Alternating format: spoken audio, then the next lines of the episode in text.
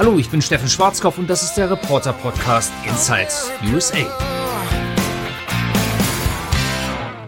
Viel ist ja an dieser Woche über modische Fragen diskutiert worden. War der graue Schlabberpulli von Olaf Scholz auf dem Flug nach Washington einfach nur cool oder schlichtweg schlampig, schräg, unangemessen für einen deutschen Bundeskanzler? Ich halte mich da jetzt einfach mal raus, zumal ich vielleicht etwas befangen bin.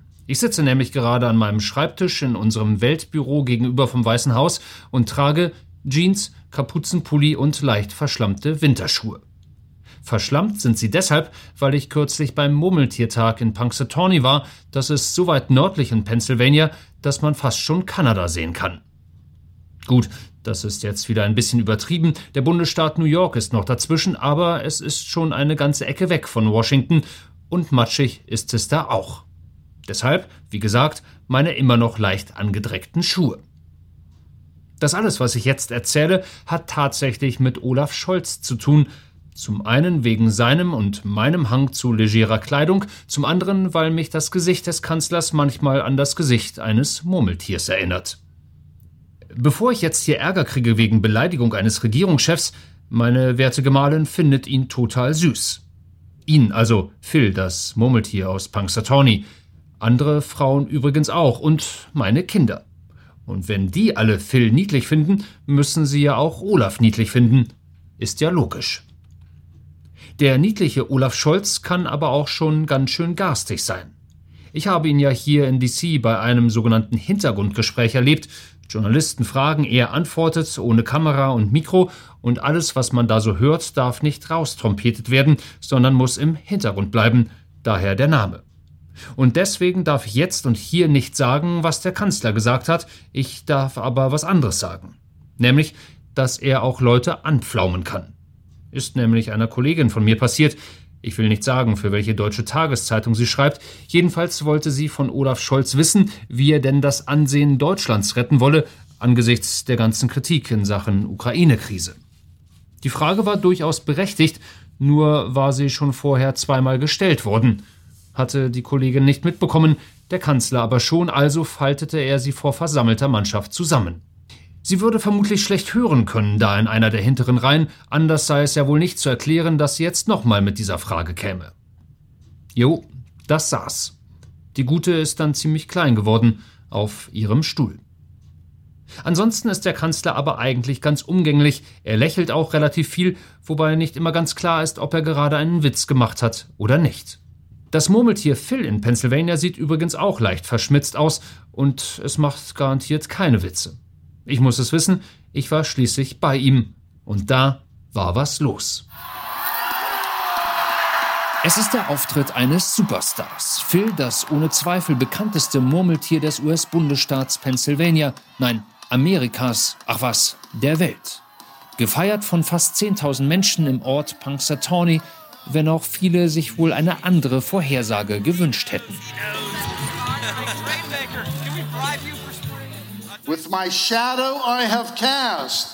Sechs weitere Wochen Winter, Schnee und Kälte. Phil hatte sich Punkt 7.25 Uhr Ortszeit festgelegt. In die Feierstimmung des Morgens mischte sich Ernüchterung. Ich bin nicht sehr happy. Wir kommen aus Ohio direkt an der großen Seenkette und das heißt wahrscheinlich nochmal 40 Zentimeter Neuschnee. Ich dachte, der Frühling stehe direkt vor der Tür. Wir hatten schon genug Schnee. Doch dabei sein ist alles. Viele waren mitten in der Nacht hunderte Kilometer weit gefahren, auch wir. So, es ist jetzt kurz nach Mitternacht. Wir sind gerade von zu Hause losgefahren. Es sind insgesamt 215 Meilen. Das sind so 350, 355 Kilometer. Noch an Pittsburgh müssen wir vorbei und dann sind wir laut Navi ungefähr um 4 Uhr morgens da. Am Ziel unseres Ausflugs in der Kleinstadt Punxsutawney sehen wir schnell, wer hier den Ton angibt und auch, dass wir längst nicht die Ersten sind. Schulbusse bringen Phils Fans zum Ort des Geschehens. Die Schulen haben ob des Feiertags alle dicht. Im Shuttle ist etwas zu spüren, was man wohl als andächtige Vorfreude bezeichnen könnte.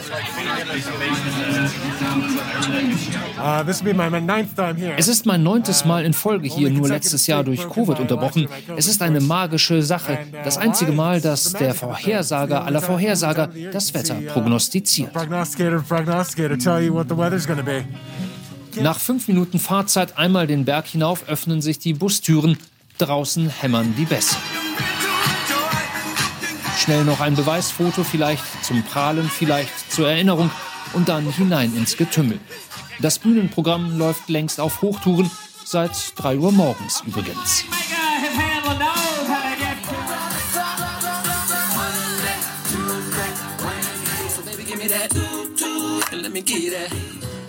Wohlgemerkt, das alles passiert hier gerade um 4.45 Uhr. Was das Murmeltier den Menschen hier bedeutet, erfahren wir wenige Momente später.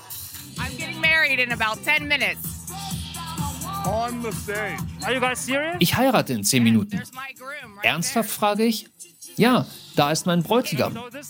Toll, aber warum ausgerechnet heute? Das ist doch super. Wir sind aus Pennsylvania und das ist Teil unserer Tradition. So, congratulations and uh, good luck. Und Tatsache, Minuten später folgt das Ja-Wort.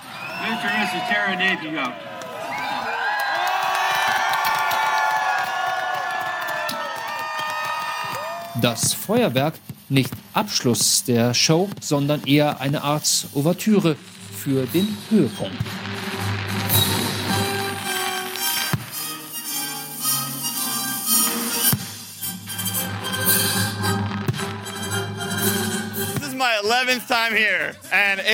Ich bin zum elften Mal hier. Es ist einfach unglaublich. Aber was ist so besonders, frage ich. Das ist das einzige Murmeltier der Welt, das das Wetter vorhersagt. It's the best. Das ist richtig, aber die Tradition stammt aus Deutschland, vor 200 Jahren noch mit einem Igel. Der Souvenirshop Igel hin, Igel her platzt aus allen Nähten. Seit 1887 gibt es Wetterphil in Pennsylvania und seit das Murmeltier auch im Kino Geschichte schrieb, gibt es nur noch den einen. Aber eine Frage muss noch geklärt werden. Wie alt ist Phil eigentlich? Phil's at least 136 years old. He uh Mindestens 136 Jahre ist er alt. Klar, das ist jetzt nicht typisch für ein Durchschnittsmurmeltier, aber jeden Herbst bekommt Phil einen speziellen Trunk. Ein Lebenselixier, so nennen wir das. Es ist ein ganz besonderes Rezept mit den merkwürdigsten Zutaten. Und mit jedem einzelnen Schluck gewinnt er sieben Lebensjahre dazu. With every sip, he gets seven more years of life. Früher hieß übrigens die Regel, sieht und reagiert das Murmeltier auf seinen eigenen Schatten, bleibt es weitere sechs Wochen winterlich bis Mitte März.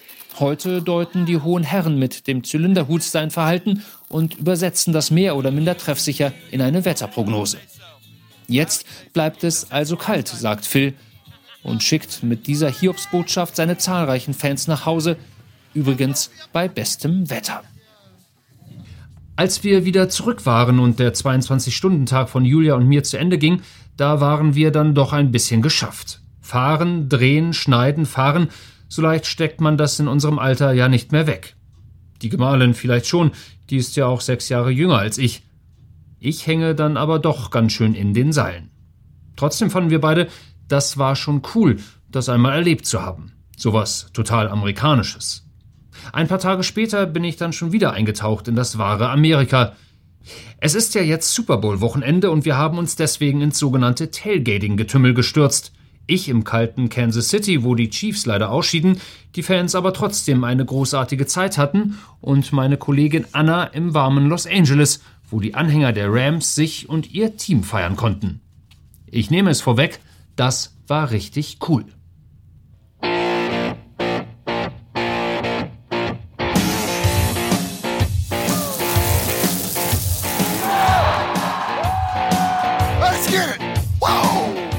Die Party vor der Party, um 8 Uhr morgens wohlgemerkt. Rauf auf den Parkplatz vor dem Stadion und dann wird die Sau rausgelassen. So leert man sein Büchsenbier in drei Sekunden.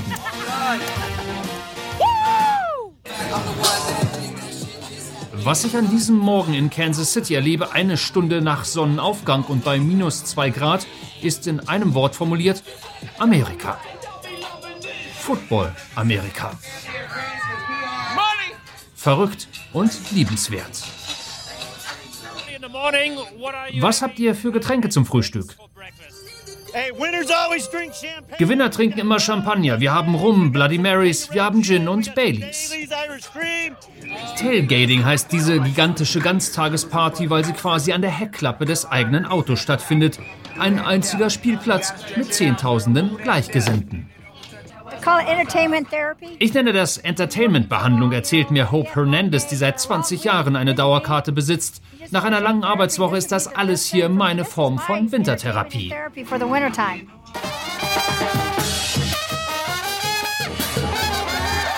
Ortswechsel.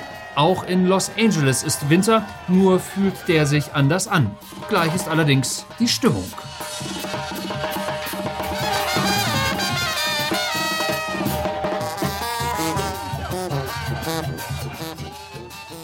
An diesem Sonntag findet hier im SoFi-Stadion der Super Bowl statt, der 56. in der Geschichte der landesweiten Endspiele. Schwindelerregende Summen werden für Tickets aufgerufen, bis zu 45.000 Dollar. Doch wenn es um Football geht, kennen die Amerikaner nichts. Kein Preis ist zu hoch, startend mit den Playoffs. 10.000 mindestens kostet uns das Wochenende mit allem drum und dran. Wie bitte? fragt unsere Reporterin.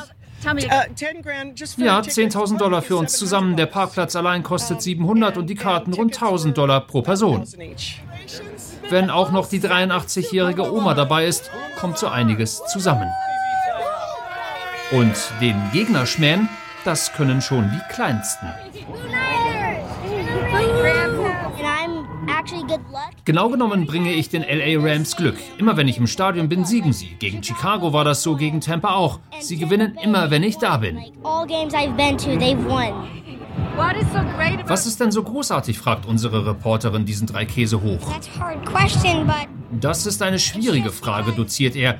Es ist das Ganze drumherum. Und wenn dein Team den Super Bowl gewinnt, ist das das Großartigste, was passieren kann.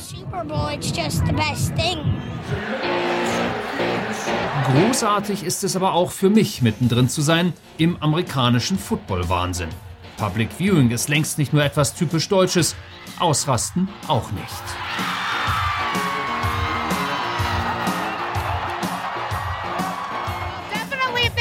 Wenn unser Team verliert, ruiniert das komplett die nächsten Tage. Wenn wir gewinnen, trägt uns das durch die Woche.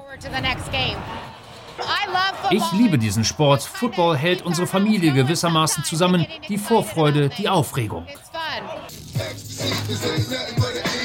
Fun, darum geht es an jedem einzelnen Footballwochenende. Diese beiden Damen, die hier gerade Wein aus einer Plastiktüte trinken, sind Mutter und Tochter.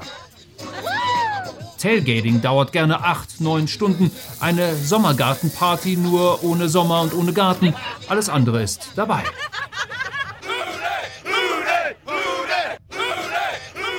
Die Fans der Bengals aus Cincinnati sind die ganze Nacht durchgefahren mit Bussen und Campern.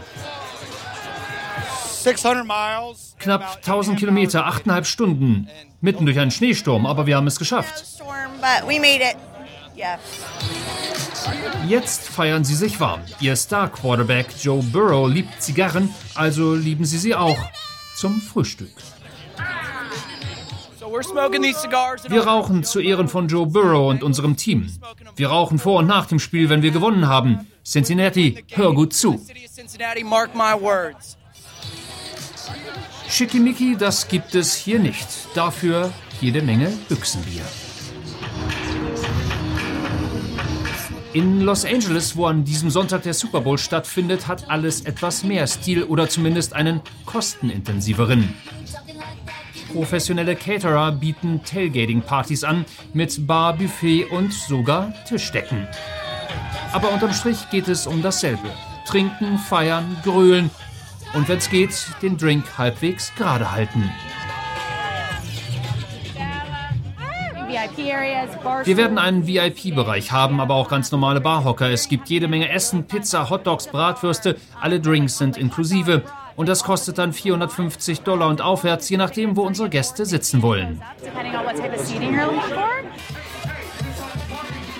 Doch sitzen, wer will sitzen an diesem Super Bowl-Sonntag, wenn die Los Angeles Rams gegen die Cincinnati Bengals spielen?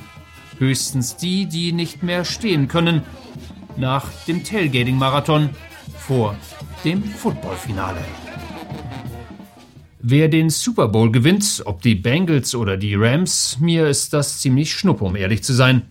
Hauptsache, meine Hertha steigt nicht ab, aber das ist ein anderes Thema.